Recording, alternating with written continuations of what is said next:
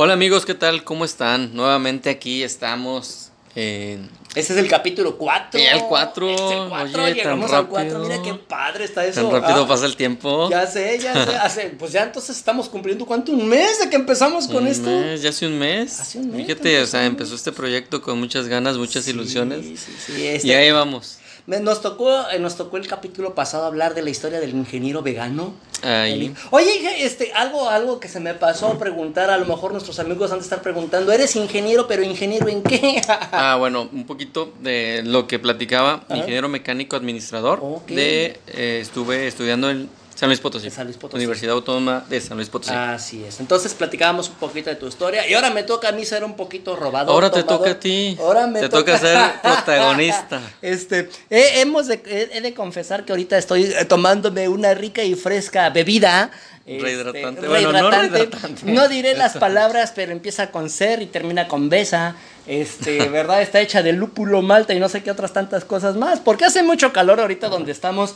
Que de hecho de eso vamos a hablar ahorita en nuestro, en nuestro siguiente capítulo. Este, eh, para lo siguiente vamos a hablar un poquito acerca del tema ecológico y del tema de, de- de cómo va la ecología, el, el ambiente, el calentamiento global respecto a todo el tema ligado con el tema de cuidado animal, veganismo, que es lo que vamos a platicar en el siguiente. Sí. Pero ahorita, pues ahora sí que nos toca platicar un poquito de, de qué vamos a hablar hoy. De, el tema de hoy va a estar bien aburrido, Así ¿verdad? es, Recuérdame de qué vamos a hablar hoy. ¿De qué vamos a hablar hoy? Pues mira, hoy te toca ser el protagonista. Hemos estado hablando de muchas cosas, hemos hablado de muchos temas y hemos hablado de infinidad de temas ya en los pocos podcasts que tenemos, pero ahora te toca a ti. A mí, a mí. ¿sabes Abrirte un poco. ¿Sabes, sabes que hemos estado hablando mucho, Inge, y te agradezco muchísimo, Felipe, qué bueno que estás aquí, este, hablando acerca de nuestra conexión. Esa es una, una frase, una palabra que yo te tengo que agradecer, porque hablamos mucho acerca de conversión, hablamos de transición, hablamos de, de incorporarte a la vida vegana, pero no hablábamos tanto acerca del tema de la conexión de la conexión. Entonces, este, bueno, aquí el muñeco este, se llama Juan Carlos Pérez. Yo soy el de los ejemplos, yo soy Juan Pérez, ¿verdad? Todo el mundo ver. en los ejemplos dice, hablemos de. El monito se llama Juan Pérez. yo soy Juan Pérez.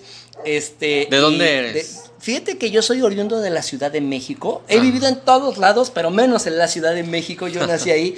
Y pues bueno, ahorita yo soy más regio que, que, este, que la macroplaza. soy más regio que la macroplaza. Aquí estoy viviendo desde 1995 aquí en Monterrey. Y pues sí, yo también tengo el gusto, la dicha de ser vegan, de ser vegano. ¿Desde hace cuánto? Fíjate que es, es, una, es algo raro, es algo raro el, el- el tiempo. Es un poco raro el tiempo porque, eh, fíjate que eh, algo, algo pasó muy chistoso, ¿no? Que te puedo decir que eh, allá en el año 2010, 2011 aproximadamente, mi esposa, Patty, mi esposa, empezó a meterse mucho en el tema de, de cuidado y protección animal siendo activista. Entonces, te estoy hablando que eso fue en 2011, hace ocho años, casi nueve años. Y pues bueno, estábamos recién casados, ella y yo. Sí. y Pues ya sabes, ¿no? O sea que pues uno, uno quiere quedar bien con la esposa, ¿no? Claro. Y, pues obviamente, pues tú dices, sí, mi amor, yo te apoyo en lo que tú quieras, lo mi que vida. tú digas, mi amor. Fíjate que te voy a contar, eh, Inge, que en aquellos años, pues yo, mi alimentación, mi alimentación estaba horrible, horrible, horrible, horrible. ¿Por qué? Eh, eh, fíjate que desde, desde yo, desde muy pequeña, mi mamá siempre tuvo negocios de comida. Mm. Vendíamos, vendíamos tortas, vendíamos tacos. Yo, a mí me tocaba menear las carnitas, ¿no? Te estoy hablando Los de casos. carnitas, los casos. Con los la casos. pala y- Fíjate que tú ves las, las caricaturas de las brujas, ¿no? Meneando los casos así. y diente de salamandra, ¿no? Y ojo de rana y cola de lagartija. Jorge, sí. Y sí, pero no te das cuenta que el tener a un cerdito, el tener a, a un, un trozo de cadáver de animal, es peor que imaginártelo que, que, que un tema de Halloween, ¿no? De brujas. Y yo era de esos, yo era de los que meñaban las carnitas. Y pues bueno, yo veo que mi esposa empieza a meterse en el tema de protección animal y, y ella eligió ser vegetariana. Ok. Mi, mi alimentación estaba horrible. Yo llegué a pesar 98 kilos. Yo ¿En estaba bien gordito, pero bien gordito. Y Luego nos pasas la foto antes y no, después. horrible, Inge. ¿Sabes qué sucedió? Que aparte de eso, yo tenía problemas de colesterol, triglicéridos, o sea, y por de parte de madre y de padre, pues problemas de diabetes. Eh, se me desató la diabetes. Literal, se me desató la diabetes. eh, llegó un día en el cual mi esposa y yo nos fuimos al tianguis, nos fuimos a los mercaditos rodantes aquí en Monterrey. Yo me aventaba mis 10 tacos de carne, lo que aquí en Monterrey le llaman barbacoa, con su respectivo plato gigante de menudo, que pues bueno, también es un guisado de carne de puerco, panza, res, un montón de cosas. Vaya, todo el combo. y, y, aparte un refresco gigante súper azucarado este, de ese famoso color rojo que es famoso a nivel mundial. Una etiqueta roja. Ándale, ese, ese, no quiero decir Coca-Cola, ¿verdad? Pero eh, los que son competencia de Pepsi, este, eh, me aventaba un litro, me aventaba, en una sentada me aventaba todos los días tres litros de refresco al día.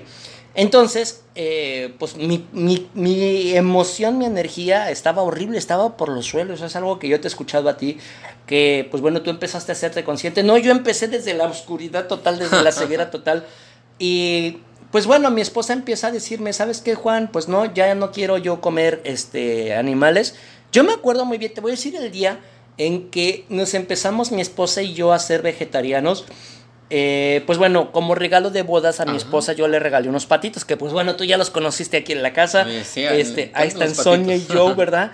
Y un día Patti estaba sentada, estábamos comiendo pollo, precisamente pollo, pollo frito, pollo asado y se detiene Pati, mira el pollo en la mesa y mira a los patos a través de la ventana afuera en el patio y dice, bueno, ¿qué diferencia hay entre este que está aquí en la mesa y los que están allá afuera? Y en ese instante yo me acuerdo muy bien que Pati hizo el plato a un lado y no volvió a comer nunca más pollo. Eh, pues bueno, yo quedé, quedé con ella en, en, ese punto de que yo le iba a apoyar y en ese instante pues empezamos a dejar de comer carne en la casa, ¿no? ya no comíamos carne, primero empezamos a dejar la carne de, pollo, dejamos la res, dejamos el puerco, hasta el final dejamos el pescado y todavía durante alguna temporada un poco larga seguíamos comiendo queso. Por eso la pregunta que tú decías, ¿no? Que cuando empezó la transición, em, empezó primero una transición, de a ser vegetariano. Yo me acuerdo que la transición de ser omnívoro a ser vegetariano tardó nueve meses. Y pues bueno, ya luego de ahí éramos vegetarianos, porque sí seguíamos consumiendo leche, seguíamos consumiendo queso, seguíamos consumiendo huevo todavía, eh, pero todavía no entrábamos mucho al tema de, ser vegano. Te estoy hablando de que eso fue hace aproximadamente nueve años. El tema no era muy conocido. Sí existía mucho el tema de hablar del tema de ser vegetariano. De hecho, pues bueno, yo soy muy aficionado a ver los, la caricatura de los Simpson Lisa, la hija de la familia, pues es vegetariana y decíamos, ay, nosotros somos como Lisa, ¿no? Somos vegetarianos y hay mucha gente vegetariana y todo, qué chido, pero no hacíamos la conexión todavía a ser veganos. E incluso fue hace cinco años, o sea, te estoy hablando que fue allá en el año 2014, cuando dejamos de consumir lácteos, dejamos de consumir queso, dejamos de consumir huevo, miel, porque ya estábamos muy adentrados en el tema de vegetariano estricto. Así se le, así nosotros lo conocíamos, ¿no? Y gracias a, compañeros, a colectivos, a, compañeros este, activistas de otras partes, entendimos que el tema era vegan. Era vegan. Entonces, eh, era, era muy chistoso porque decíamos, bueno, nosotros lo conocíamos en un punto como este vegetariano este rígido, eh, vegetariano así como que estricto, como que flexi vegetariano, ¿no? Y cosas así. Y en algún momento nosotros decíamos, es que tenemos que ser vegetarianos estrictos, de que no hay que comer ni leche, ni huevo, ni miel, ni ningún tipo de lácteos, pero todavía faltaba ese punto, ese aspecto de, de hacer la conexión a aportar algo por la ética y protección animal. Así es. Entonces, eh, te lo vuelvo a repetir, yo creo que mi, mi punto eh, álgido, mi punto de quiebre fue el activismo, porque yo veía que Patti, Patti iba a marchas, Sí. Patti, iba mucho a, protestar respecto al tema antitaurino.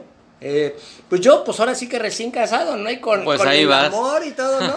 mi amor, es que voy a ir a una, a una protesta, ¿me acompañas? Pues órale, yo voy, ¿no? Yo iba, me paraba, ¿no? Y, y yo me paraba con mi cartel así como, pues no sé ni qué estoy haciendo, ¿no? Y llegó el punto en el cual yo me daba cuenta de todo lo que estaba sucediendo. Entonces, en ese punto todavía nosotros no éramos veganos, pero ya estábamos nosotros como con, la, la, cosquillita del activismo. Y ahí sí, voy, ahora sí que me toca presumir a mí. Yo primero fui vegano antes que mi esposa. Entonces ah. todavía a Patti, a ella se le dificultaba un poquito dejar los lácteos. Entonces eh, yo dije, ¿sabes qué? Pues es que estábamos viendo lo que está sucediendo. ¿Sabes qué, Inge? Creo que es muy duro. Hay mucha gente que nos critica mucho, nos señala mucho por los videos que circulan, ¿no? En YouTube, en redes sociales, videos de, de granjas, videos de mataderos, videos de, de cómo los becerros son arrebatados de las madres. Y mucha gente dice, es que ¿por qué ven esos videos? ¿Por qué ponen esos videos tan horribles, ¿no? Cuando no es necesario hacerlo. Pero creo que hay un punto en el cual tienes que crear una conexión. Y lamentablemente yo he visto mucha gente que se sube al tren de ser vegano solamente por un estatus social o solamente por un tema de moda o por dieta, pero no lo hacen por los animales. Entonces, cuando yo elegí empezar a ser vegan, a ser vegano, fue porque dije, ¿sabes qué? Es que no puedo entender, no puedo soportar lo que le están haciendo a los becerros. Entonces, ah, yo dije, ¿sabes qué? No, ya no, no puedo. A Pati todavía le costaba un poquito de trabajo dejar el queso. Yo le decía, mira, es que existen otras alternativas, ¿no? Vamos a hacer otras cosas diferentes, ya no vamos a consumir leche, vamos a consumir otro tipo de cosas. Y todavía hasta hace unos años, no me vas a dejar mentir, eh, todavía amigos de nosotros que son vegan desde hace mucho tiempo, era muy difícil expresar lo que era ser vegano. Hablo en las compras, ¿no? En la vestimenta, hablo de, del comportamiento, el aspecto social, las fiestas, ¿no? el tema de salud. Y entonces, ¿qué sucedía? Que, pues bueno, por ejemplo, yo me toca salir, viajes, doy conferencias, todo. Pues para mí era muy fácil agarrar y comprar un cinturón de cuero, zapatos de piel, zapatos bonitos, ¿no? Una, una chaqueta, una chamarra, eh, pero todo era de origen animal. Mm, entonces yo decía, a ver, espérate, ya dejé la leche, ya dejé el queso, pero sigo con mi cinturón de cuero y mis zapatos de piel. Y entonces empezábamos a investigar, ¿no? Empiezas, empiezas a investigar más acerca de, de temas y cosas, productos alternos. Y sí, fue así como empezamos a hacer una, una transición en el, en el tema de veganismo, pero yo creo que a lo que a mí me ha gustado mucho, lo que me ha afianzado mucho, es el, el, el tema de los animales. O sea, tú sabes muy bien que el sistema nervioso de un perro eh, es inferior al de un cerdo. Un cerdo todavía es más inteligente, retiene más memoria, eh, obedece, sigue más instrucciones. Entonces, como que decía yo, a ver, algo no anda bien aquí, algo no sucede correctamente aquí. Y ahí es donde viene también otro aspecto, el aspecto familiar. Claro. Yo, ¿sabes qué me acuerdo mucho y se los voy a compartir a mis amigos como les acabo de decir? Pues en mi casa vendíamos tortas, vendíamos tacos, pescados, mariscos. te preguntar, o sea, cuando tú hiciste el cambio, si bien comentabas o empezaste mencionando que tenías un negocio familiar con, con pues, con tus papás donde vendían pues carne, ¿no? Y, ese era el negocio. ¿Cómo reaccionó tu familia? ¿Cómo, ¿Cuál fue su reacción al, decir, ¿saben que ya no como, carne? Ya no soy cómplice de la explotación animal. O sea, ¿qué te dijeron? ¿Sabes qué? Mira, te voy a compartir que, eh, bueno, yo me acuerdo cuando yo era muy pequeño, vivíamos allá en la costa del, del estado de Oaxaca, y en Huatulco. Mi mamá tenía restaurante de pescados, mariscos. Yo me acuerdo que llegaban los pescadores al restaurante con las cubetas, los peces vivos adentro. O sea, los peces estaban nadando adentro de la cubetita y llegaban y le decían a mi mamá, eh, señora, aquí está el pescado fresco. Porque literal lo acababan de pescar una hora, dos horas antes, ¿no? Y me acuerdo la cocinera, ella se encargaba de sacrificar a los, a los peces. Luego, pues bueno, eh, allá aquí en Monterrey empezamos a, con, la carne y todo eso uno de mis hermanos, fíjate, es una situación bien chistosa, eh, una de, sus ex suegras, o sea, pues bueno, exnovia de, de mi hermano, su mamá, ella era vegetariana. Y él decía, no, no, es que los vegetarianos se ponen verdes. Así decía, ¿no? Porque pues mi suegra y se ve verde de siempre que está comiendo legumbres y plantas y todo. ¿Y te lo crees? Porque no había información. O sea, es como si te dijeran que la gente que va a Marte, ¿no? Se va a poner roja por el planeta rojo. Y nosotros de, ah, pues sabes qué, sí es cierto, este, yo también me voy a poner verde. Pero llegó el momento en que yo les fui explicando, les dije, ¿sabes qué? Pues lo que pasa es que Pati es activista y yo la voy a estar acompañando, yo la voy a estar apoyando y voy a mm, dejar de comer carne. Pues como que se les hacía raro, ¿no? Como que en un principio sí lo aceptaban, pero era muy común las reuniones familiares en las ah, cuales, ¿quieres carne? Vamos a hacer una carne asada, vente, ¿no? Pues vamos a hacer unas salchichitas, un tibón. Y tú así como que, pues es que ya no lo como. Y así ellos como que, ah, pues tengo una papita. Ajá. Y yo me acuerdo, pues bueno, pues ya mis papás ya fallecieron hace varios años. No tuve esa situación con mi papá, pero sí con mis hermanos. Y pues mis hermanos así como, ¿cómo? ¿Cómo? Te voy a decir como me decían, ¿cómo, güey? Pues si tú te la pasabas meneando el caso de carnitas, Sí. ¿no? ¿Cómo, ¿Cómo puedes decirme que ahora tú vegetariano, defensor de los animales, durante cuánto tiempo estuviste también en eso? Te puedo decir, Inge, que yo nunca en mi vida, yo nunca he sacrificado un animal. Este, me dicen que una vez de chiquito, de bebé, maté un pato, ¿no? De una patada, un patito real que mi mamá me compró. Este, yo me acuerdo que de chiquito yo tendría unos 6, 7 años, lloraba por el patito. Decía, es que yo cómo pude haber matado un pato, ¿no? Y yo me acuerdo que era muy chiquito y me acordaba de eso. Pero nunca me ha tocado a mí eso. Lo que sí es que, ¿sabes qué sucede? Regresamos a lo que hemos platicado en capítulos anteriores, Sí. la cosificación. Claro. Y hablo de que, pues gracias al negocio de comida se compraron casas, carros, hicimos viajes, eh, se pagaron departamentos, las carreras de nosotros se pagaron a partir del negocio de la carne, pero es, vas a la carnicería, te entregan, yo me acuerdo que yo veía, le llaman aquí canal, así se le llama aquí en México, ¿no? Es el cuerpo ya de la vaca destazado, sin piel, colgado de un gancho, y ahí mismo está el carnicero ya nada más cortando los trozos de la carne, ya ni siquiera se ve sangre. Entonces, sí se alcanzan a notar algunas cuantas gotas de sangre, pero tú ya nada más llegas y dices, ah, me da una cabeza, me da una pierna, me da tanto de esto, y lo ves, pero ya no lo entiendes como un ser vivo, como un ser sintiente. Y el agarrar y preparar las cosas, ¿no? Como, si fuera algo automático. Sí, sí, es, es, es- es- ¿sabes qué sucede? Es como una ceguera. Claro. Es como, como ya actúas de manera Automática. predeterminada, Sí. porque es lo que te enseñaron, es lo correcto que te dijeron. Sí. No es, no es posible cuestionar eso, porque gracias a eso tú creciste, tú comiste, se pagaron tus cosas, se pagaron tus escuelas, se pagó tus viajes, eh, de ahí comimos durante años. Por eso era una situación en la cual tú no podías decir Cuestionar. algo está mal, ¿no? Sí. O sea, y llega Patty y durante meses nos empezamos a meter en el tema vegetariano y yo empiezo a cuestionar demasiado. Y empiezo a cuestionar el punto en el cual, ¿por qué tenemos que ser tan crueles con los animales?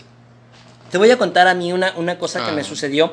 Me acuerdo mucho una vez que, pues bueno, mi, mi suegra, ella acostumbra mucho, aquí en Monterrey hay un lugar que se le llama el Mercado Campesino.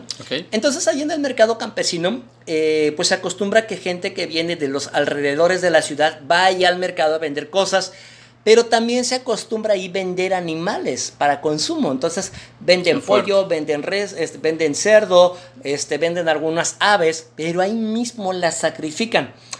Yo me acuerdo, eso fue hace aproximadamente unos cuatro años, más o menos. Eh, ya estábamos muy metidos en el tema vegano. Por, por cortesía acompañamos a la suegra, ¿verdad? Porque iba a hacer sus compras. Y me tocó ver a lo lejos un tipo golpeando a un cerdo. A un cerdo, un cerdo chiquito. Me dio mucho, mucho, mucho coraje. ¿Sabes qué? Creo que me dio entre coraje e impotencia. Porque yo varias veces había ido ya a ese mercado y dije, ¿sabes qué? No, no aguanto, no puedo, no soporto. Y nada más me acuerdo que le dije a mi esposa, le dije, ¿sabes qué? Me voy a salir ahí te veo en la entrada. Ok. O sea, yo, yo me dedico mucho al tema de desarrollo humano, me dedico mucho al tema del coaching, eh, en el tema de la familia, en el tema de los clientes, en el tema de los socios. Ha sido muy difícil porque, pues bueno, hablando aquí en Monterrey es una ciudad muy carnívora, el aspecto social es muy común, ¿no? En, en- en mi carrera.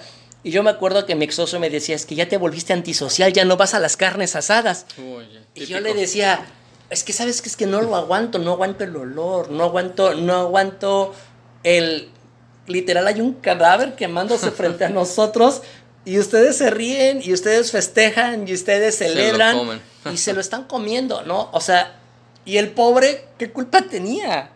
O sea, y, y sabes que te lo voy a decir, me voy a escuchar, no sé, muy, muy, perdón por la palabra, ¿no? Muy mamón, o me voy a escuchar muy presumido, o muy delicado, muy fresa, pero es nauseabundo el olor. A mí me causa mucho asco el, el olor de la carne asada. Ya, yo ya no lo aguanto, yo ya no lo soporto. Y en el tema de desarrollo humano, a mí me ha tocado hacer muchos tipos de activismo, ¿no? Vamos y apoyamos a gente de escasos recursos, eh, regalamos juguetes a niños pobres, apoyamos a gente de la tercera edad en asilos, apoyamos a migrantes, apoyamos a mujeres que han sido golpeadas, ¿no? Que han, sufrido de abusos. Y mucho, mucho, te puedo decir que, pues no sé, el 80% de mi trabajo es proteger al indefenso. O sea, y hablo en el tema de desarrollo humano. Si yo veo que alguien una persona está sufriendo un abuso en la calle o no tiene algo que comer o lo que sea, yo busco poderle dar algo mejor a esa persona. Pero, ¿sabes qué sucede, Inge? Que se fue ampliando mi ser, se fue ampliando mi esencia y yo dije, ok, una persona, aunque sea lenguaje de señas, aunque hable otro idioma, se puede hacer entender de que algo le duele o que algo le molesta. Una persona, si tú lo ves, una mujer que está sufriendo de abuso familiar, que el esposo le está golpeando, por lo menos puede decir, hey, me están golpeando, o puede mandar una señal de algún tipo, o, se le ve un ojo morado, o un niño que está sufriendo de, hambruna, pues se le ven los huesos, ¿no? Pero no pasa con los animales, ¿sí? O sea, te estoy hablando de que cuando yo vi los números de que son 3.000 animales por segundo, hay quien dice que son 5.000 animales por segundo siendo asesinados, ¿Sabes qué sucede? Ellos no hablan. Yo dije, a ver, espérate, algo está pasando, algo está pasando mal, porque durante años yo me he dedicado al tema del coaching desde el año 2004. He buscado defender, procurar a la gente indefensa. A los desprotegidos. Sí, a los desprotegidos.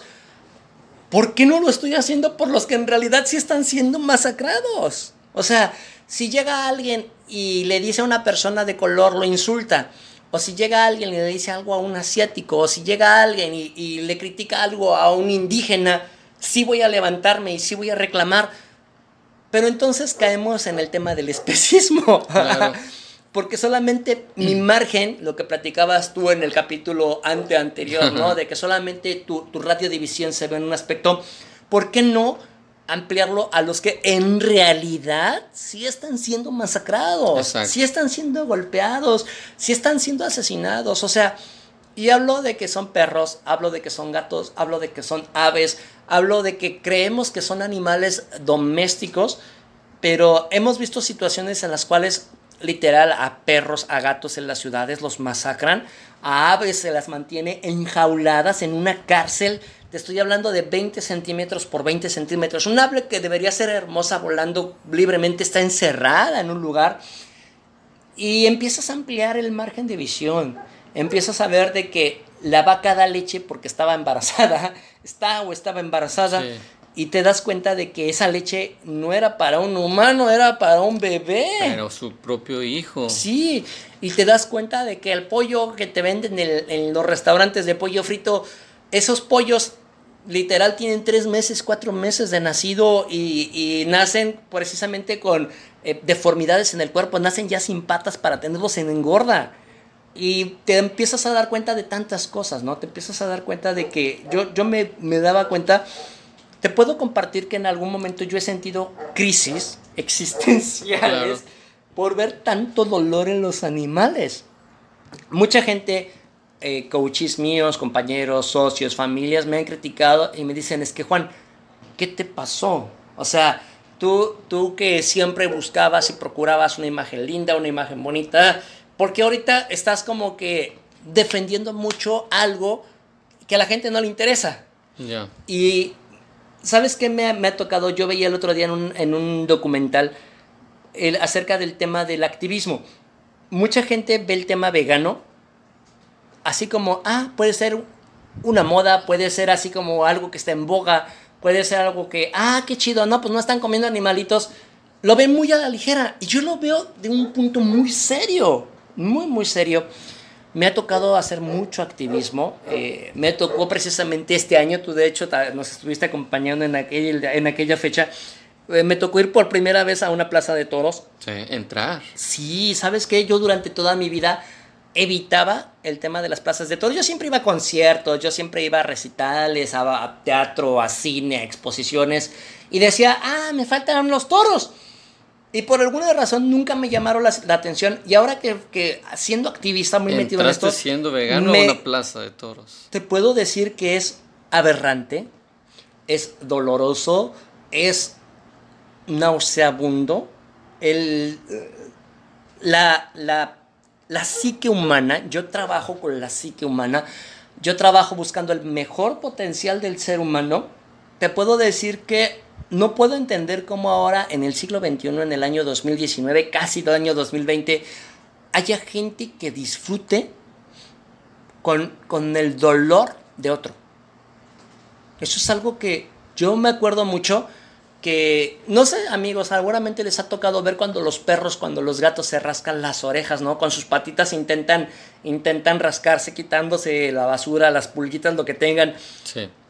Yo me acuerdo mucho de la escena de los toros intentando con sus patas, queriéndose quitar las banderillas del lomo. O sea, Qué fuerte. es... Me, me dolió mucho. eh, sentía muchas ganas de, de llorar adentro, sentía mucha impotencia. Quería aventar madres. Me tocó entrar como infiltrado. eh, y sabes qué es lo que yo digo, no es posible, no puedo creer cómo eh, haya humanos que disfruten con el dolor de otros. He llegado a la conclusión de que la gente que se dedica a, a divertirse con el dolor de los animales, si el maltratar humanos fuera legal, también lo harían. También Claro. lo harían. O sea, si la violación fuera legal, lo harían. Si eh, la mutilación fuera legal, también lo harían con humanos. Si el asesinato fuera legal, también lo harían. Tan corrompida Sí, está en la sociedad. sí. ¿Por qué crees que se deba a eso? Tú que trabajas mucho de cerca con esos temas Ajá. de, de psicología y, y trabajas con muchas personas, ¿crees que sea un desahogo o, o por qué está tan corrompida la gente y, busca saciarse en eso? Mira, yo, yo entiendo, yo te puedo decir un poquito hab- hablando, eh, voy a tratar de no hacerlo tan extenso, pero para que tú lo puedas entender. El peor humano en la historia de la humanidad que ha sido tachado como, como la- lo peor de lo peor de lo peor es Adolfo Hitler. Hitler, eh, pues él también fue un bebé. Él también estuvo en el vientre de su mamá, él también tuvo sus tres años, cinco añitos, él también jugaba con carritos, ¿no? Él también corría y saltaba y, y brincaba y sonreía, sus ojos lindos y brillantes. Pasó algo en el transcurso de su vida en el cual los humanos nos empezamos a contaminar mucho, ¿sí? Entonces el grado de contaminación no es nato, no viene de la naturaleza. No Porque nos hacemos malos. Claro, o sea, si tú tienes a, a- lo que tú una vez también me contabas, ¿no? Si eh, eh, a un bebé tú lo tienes en una cuna y tienes a un pollito y hasta una manzana, ¿a quién se come el bebé? Claro. El bebé se come la manzana, no se come al pollo. No. Es más, y si ve que intentan matar al pollo, el, el bebé llora. Llora. Entonces, ¿qué sucede? Que en algún momento Hitler, o los toreros, o los cazadores, o quien fuera, los violadores, los asesinos, son corrompidos. Sí existe, sí existe esa, esa educación negativa, sí existe esa educación este, triste, transgiversada, la hay. Eh, hay personas que de verdad son muy eh, susceptibles a absorber esa información. Es como la película de Naranja Mecánica, ¿no? Sí, Entonces, si tú estás muy sumergido en el cual estás viendo situaciones de estrés, de asesinato, de violencia, pero las empiezas a ver como familiares, eh, pues bueno, ya no se te va a hacer raro. Es como si yo viera, es como por ejemplo aquí en México, ¿no? Y en algunos países, si yo veo que si toda la gente tira basura en la calle, pues yo también lo voy a hacer, porque se me va a hacer normal. Pero si yo voy a un país donde se acostumbra, eh, es una educación diferente, yo me voy a Suiza, me voy a Suecia, me voy a un país donde cuidan mucho la ecología, me voy a sentir mal de tirar hasta un chicle, ¿no? Una basurita en la calle, me voy a sentir inadecuado. Entonces, creo que en algún momento todos en nuestra vida hemos sido tocados por una buena influencia o por una mala influencia.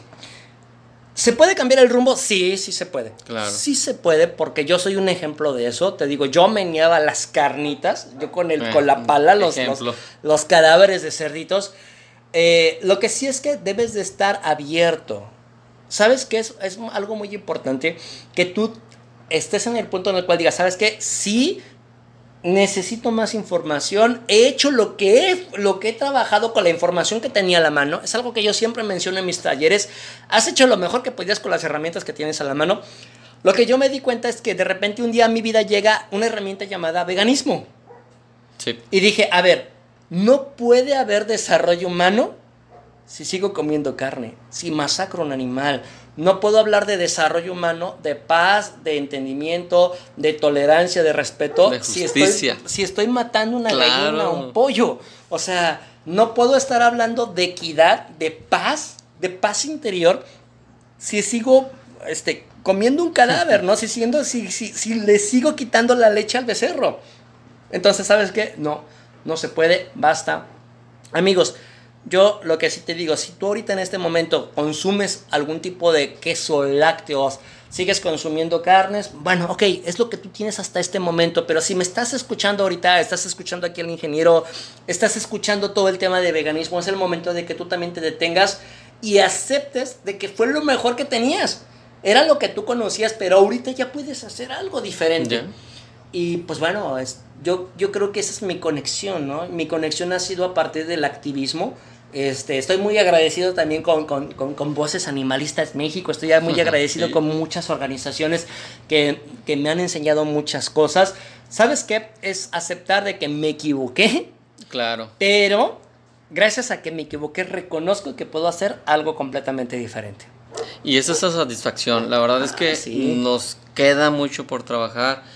El primer paso es reconocer lo que hicimos para poder trascender, para poder crecer como personas, Ajá. como lo has hecho, lo has dicho. Eh, digo, mm, gracias por compartir esta historia, el abrirnos. A veces nos mm, conocemos al Juan Carlos coach, al Juan Carlos que anda de activista, pero ese lado personal Sí. es, es muy importante a veces para nosotros y exponerlo pues no es fácil. Pero bueno, ¿qué te voy a decir a ti? Tú eres experto en, en estos temas, en, en expresar. Y voy a seguir emociones. moliendo gente y no me importa que me elimines de su Voy a seguir posteando cosas de veganismo. ¿Sabes qué? Ya nada más para terminar, eh, a lo largo de estos nueve años de que vegetariano, cinco años de vegano, eh, me ha tocado poder apoyar aproximadamente unas 15, 20 personas eh, que han convertido este, su estilo de vida, su forma de pensar gracias a todo lo que yo estoy haciendo. El otro día me acuerdo que una chica, precisamente ella vegana, ella decía, es que no puedo entender cómo un coach hable de desarrollo humano y, y, y- y coma animales.